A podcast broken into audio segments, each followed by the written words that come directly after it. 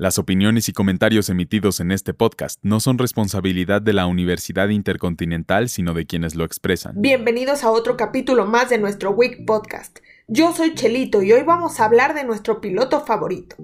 Checo se merece todos los aplausos después de su excelente actuación en el Gran Premio de México, evento que pudimos vivir el pasado fin de semana, que nos dejó muy orgullosos de nuestro mexicano de oro. Todo el país se volvió seguidor de Red Bull por unos días para celebrar con todo el triunfo de Max y el podio de Checo. El Gran Premio de México deleitó a todos los mexicanos este fin de semana.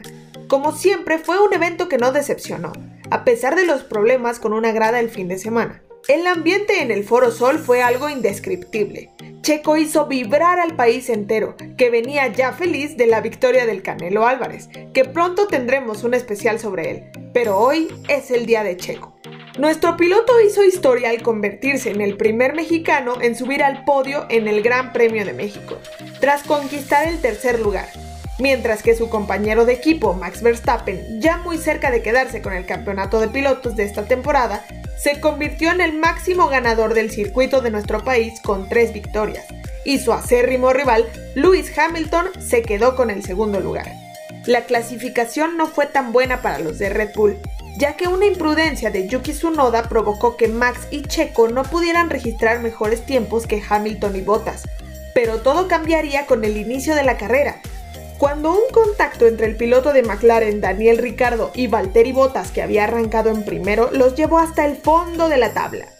Esta situación fue muy bien aprovechada por los de Red Bull, que en el momento se hicieron del primer y tercer puesto. Max Verstappen tuvo toda la carrera una amplia ventaja sobre Hamilton, mientras que Checo le pisaba los talones, impidiendo que la ventaja que Luis tenía frente a él fuera amplia. Las posiciones no variaron hasta la vuelta 34, un momento histórico para el automovilismo mexicano, pues Checo aprovechó la parada en los pits de Hamilton y Verstappen y tomó el liderato de la carrera, convirtiéndose en el primer mexicano que lo consigue en un Gran Premio de México. Después Pérez fue llamado a los pits en la vuelta 41, permitiendo que su compañero tomara la punta y Luis el segundo puesto. Y entonces el duelo entre el británico y el mexicano se puso más intenso, Checo intentó en varias ocasiones rebasar a Hamilton, pero vaya que la experiencia pesa, y mucho, pues el heptacampeón aseguró su posición, y a pesar de que en la penúltima vuelta, en la curva del Foro Sol, Checo casi le roba la posición, no se logró. Y así, Max con una ventaja de 16 segundos con 55 centésimas cruzó primero, Hamilton segundo y Checo concluyó tercero, provocando que todo el autódromo se estremeciera al ver el sueño de todo mexicano cumplido. Y por si esto fuera poco, nuestro tapatío favorito también se llevó el reconocimiento del piloto del día. Con este resultado, Red Bull Racing llegó a 477.5 unidades en la clasificación del campeonato de constructores, recortando de manera magnífica la distancia con Mercedes, que tiene 478.5, manteniendo el primer lugar. En el campeonato de pilotos, Verstappen alcanzó 312.5 puntos, asegurando el primer lugar, mientras que Hamilton se quedó con 293.5 en el segundo puesto. Como resultado del accidente, Valtteri Bottas no logró sumar.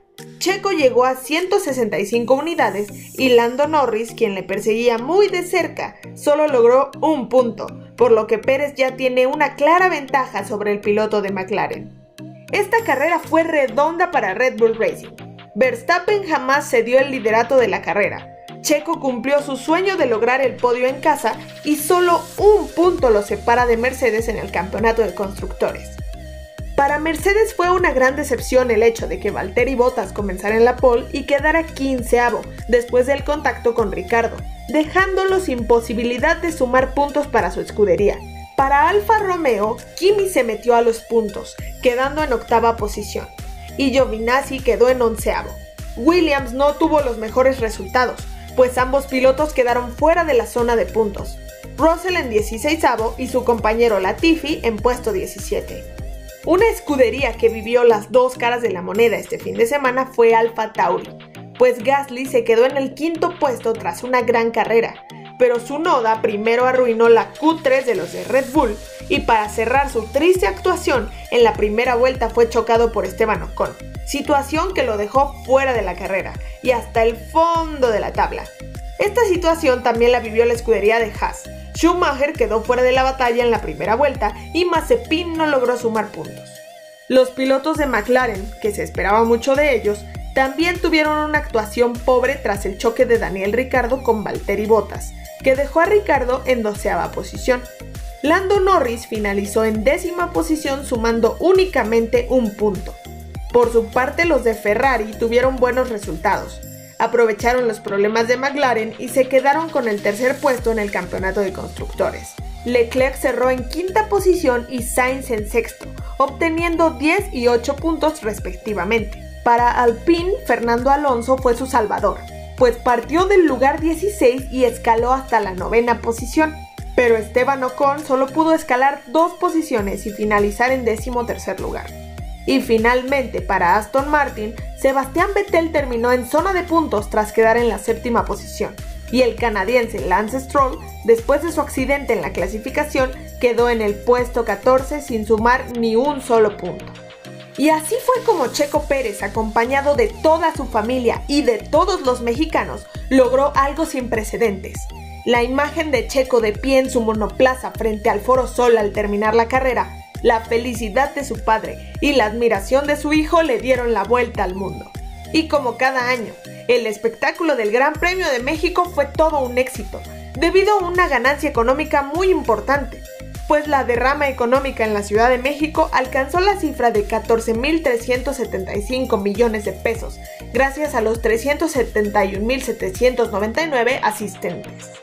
La próxima fecha será en una semana con el Gran Premio de Sao Paulo en el Autódromo José Carlos Pase de Interlagos de Brasil. Aún con el campeonato de pilotos abierto y el campeonato de constructores más interesante que nunca. Y después de vivir algo histórico este fin de semana, solo nos queda decir yo viví en la época de Checo Pérez. Muchas gracias por escuchar este capítulo. Les recordamos que esto es un proyecto institucional de la Universidad Intercontinental por parte de la Licenciatura en Comunicación Digital.